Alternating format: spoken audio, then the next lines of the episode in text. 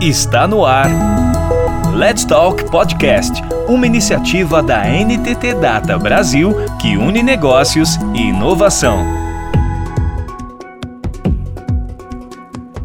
Até que ponto o salário é importante para a retenção de talentos na área de tecnologia? O que vale mais, grana ou colaboração? Esse é um dos temas desse terceiro episódio da série Agilidade na América Latina, que agora foca na questão do talento no contexto de uma cultura ágil três profissionais da NTT Data: Carlos Correa Silva, Senior Consulting da NTT Data Brasil, Pedro Alexandre Souza e Elizabeth Merlo, ambos Agile Coach na NTT Data Brasil, conversam sobre a pauta e discutem pontos da pesquisa feita pela NTT Data e o MIT em 2021. Agora eles mesmos se apresentam e tocam o assunto. Estamos aqui para falar da agilidade na América Latina, uma pesquisa feita pela NTT Data no ano de 2021, junto com o MIT, uma competência fundamental das organizações flexíveis.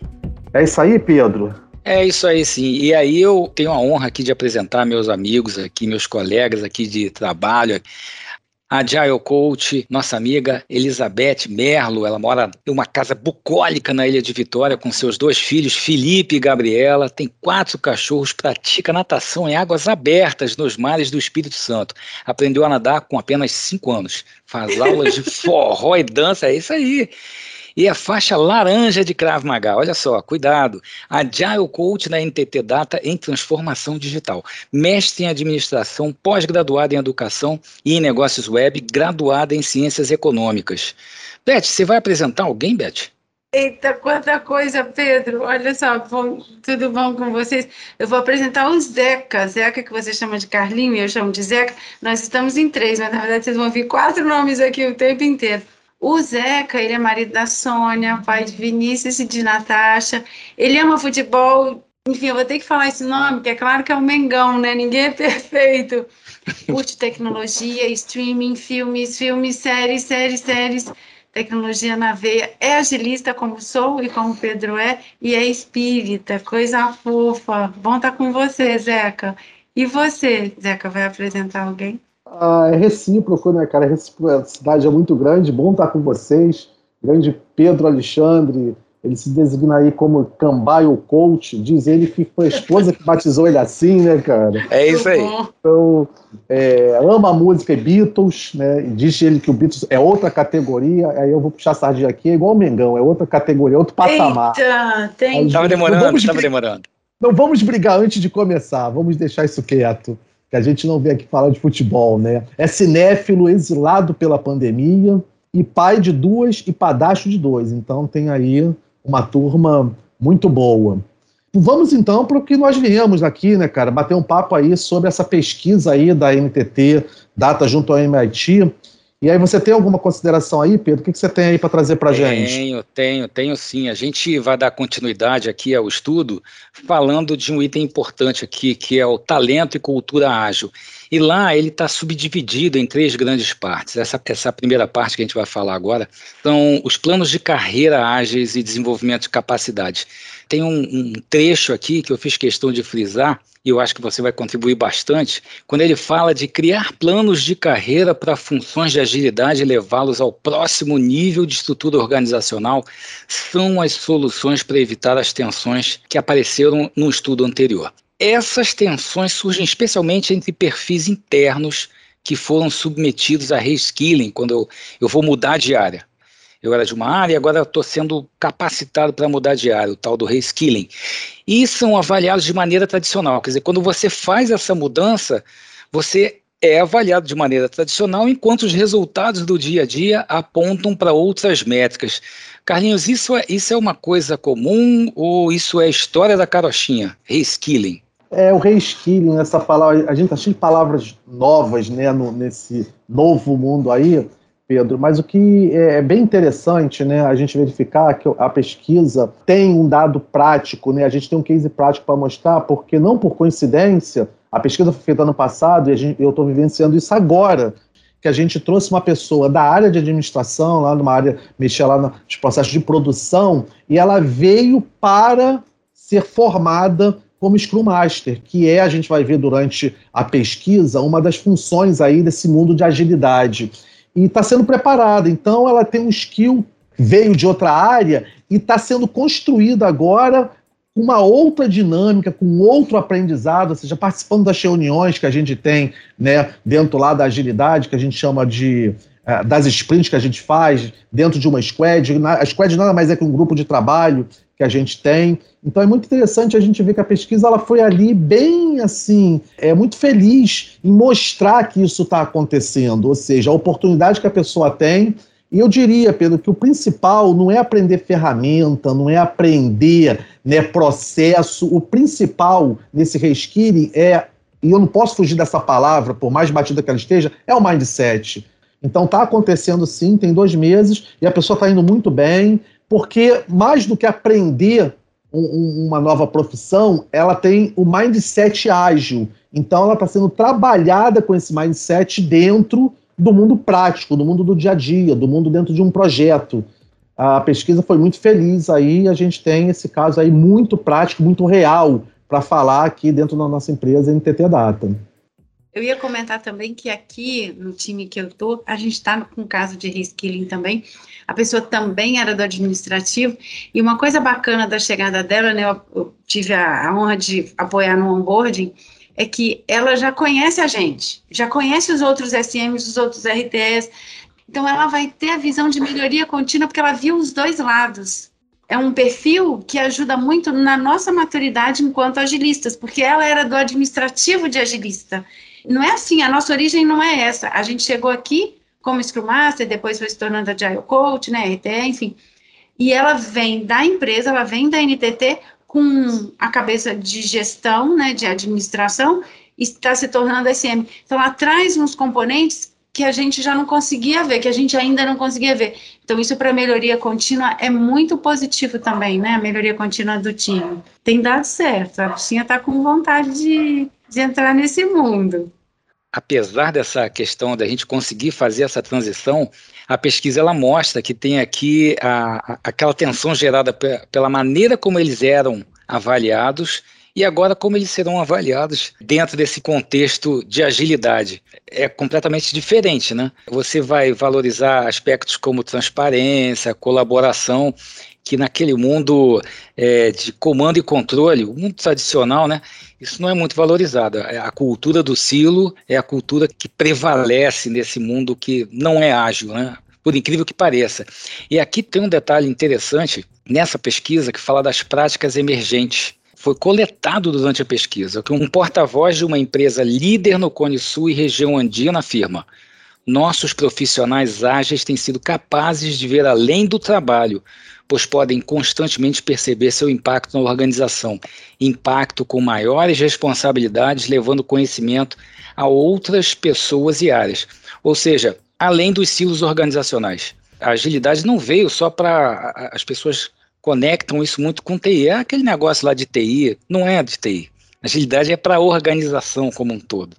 Ele faz um, uma ponte com outro item aqui da pesquisa que complementa isso. É o item B, que é disseminação de conhecimento ágil nas organizações. Olha que legal. Ele fala agilidade na área de risco, auditoria e finanças, que buscam maior transparência e colaboração.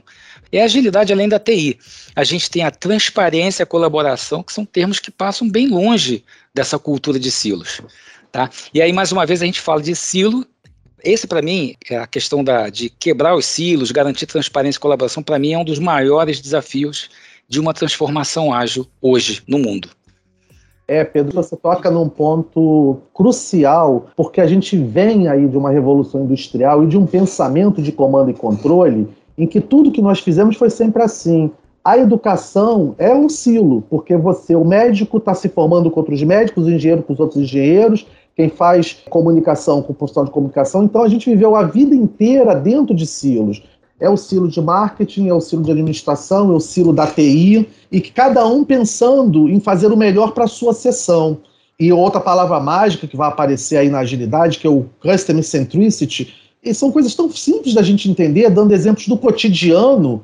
Cara, quando você quer compra uma pizza, é claro que a cozinha tem que ser muito boa, tem que ter um bom cozinheiro. Mas a gente até conversava isso antes de estar de, de tá fazendo podcast. Se demorar quatro horas para chegar a pizza, não adianta ter a cozinha muito boa. Então, se a TI é a cozinha, tem toda a tecnologia, tem drone, tem tudo, mas ela não entrega aquilo que o cliente precisa, ou se demora a colocar em produção, ou se antes a definição não foi boa, trabalhou no silo, não adianta, porque para o cliente o que interessa é o produto final e esse produto final tem que ser o melhor possível. E não é possível fazer o melhor produto que atenda ao cliente com todos esses silos que a gente viveu até hoje. E é o grande desafio, acho, da agilidade é mostrar isso para a gente, que a gente precisa trabalhar dentro dessa colaboratividade. É, a satisfação e, do cliente, né? O primeiro dos 12 princípios aí do manifesto. E quando vocês falam de silo, o silo ele se preocupa com a satisfação do cliente ou ele se preocupa com aquela torrezinha dele, com o dia a dia, com a rotina, com as metas, que são metas de 10 anos atrás, né? Não são metas que são atualizadas. A satisfação do cliente o cliente no centro disso tudo.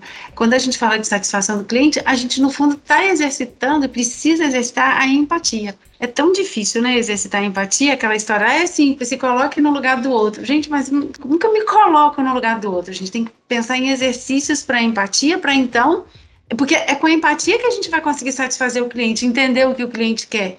Na agilidade, a gente exercita, com a história da tia, né? A transparência, a inspeção, a adaptação. A gente fomenta a transparência. Aí o coleguinha ajuda a gente a ser empático. Então, quando você pensa em silo, ninguém tra exercita transparência num mindset de silo. Exercitar a transparência, pensando nos cinco valores até do a coragem, né, o foco, o respeito, né? É uma energia, uma vibração que vai conduzindo para as entregas mais ágeis, sempre focadas no cliente. Como que pensar em silo? Isso é, é o extremo do ringue. Ou você pensa em silo, ou você está centrado no cliente. Né? Muito, essa discussão é muito boa mesmo. É muito boa, e você vê que lá na pesquisa ele cita a necessidade de perfis profissionais mais ágeis não só TI, né? Os desafios da América Latina. E tem um trecho aqui que ele fala, a pesquisa comenta, né? Os perfis treinados dentro da organização são cada vez mais procurados no exterior. Olha isso. O que aumenta a necessidade de esforços significativos de retenção. Aí eu queria passar para a Beth. Beth, o que, que significa esse desafio da retenção? O que, que será que esse profissional espera? O que, que faz ele vestir a camisa da empresa? Um salário competitivo basta? Apesar de ser faixa laranja em Krav Maga e saber fazer imobilização, não é esse tipo de retenção que a gente está falando, não. Né? Que é que nos segura na NTT? O que, que faz brilhar nossos olhos? Talvez pessoas que passem pela NTT ou tenham passado não vejam essa mesma, esse mesmo perfume, não sintam esse mesmo perfume que a gente sente, né? É claro que a remuneração é importante, gente. A gente, né, quer comprar a camisa do Mengão, né? a gente quer ir lá pro jogo, eu quero comprar, fazer minhas viagens para minhas travessias a nado. Claro que o salário é importante, até porque ninguém aqui é menino mais, a gente já tem uma história, no caso de nós três, já passamos dos 30 mas é mais do que isso. E pode ser um mundo de coisas, né? Essa retenção, esse conseguir encantar, pode ser um mundo de coisas. O que a empresa precisa perceber é, o que é que te interessa aqui? Você é o perfil que pode somar com, com o que eu preciso entregar para o cliente? A mesma história da, da, da visão do, do, do, customer centric, né? Você consegue me ajudar a entregar o que eu preciso? O, o seu mindset está coerente com o meu? Nessa pesquisa que a gente fez aqui para poder bater esse papo com vocês, eu achei um tal de manifesto ágil do RH, que foi muito curioso. Do mesmo jeito que o Manifesto Ágil original fala, ah, indivíduos e interações são muito mais importantes do que processos Processo e ferramentas. ferramentas né? é, esse é o nosso mantra aí dos, dos, quatro pilares aí do Manifesto Ágil. Esses caras que fizeram esse Manifesto do RH, eles colocaram mais ou menos isso, assim, de um lado e do outro, né? É para a gente exercitar muito mais redes colaborativas do que hierarquia, transparência do que sigilo, adaptabilidade do que prescrição. E assim eles vão. E aí eles falam do como que é importante a gente fomentar a felicidade. Felicidade é que nos retém. A gente fechar o domingo e falar, uhul, amanhã é segunda! Não é tanto assim, né?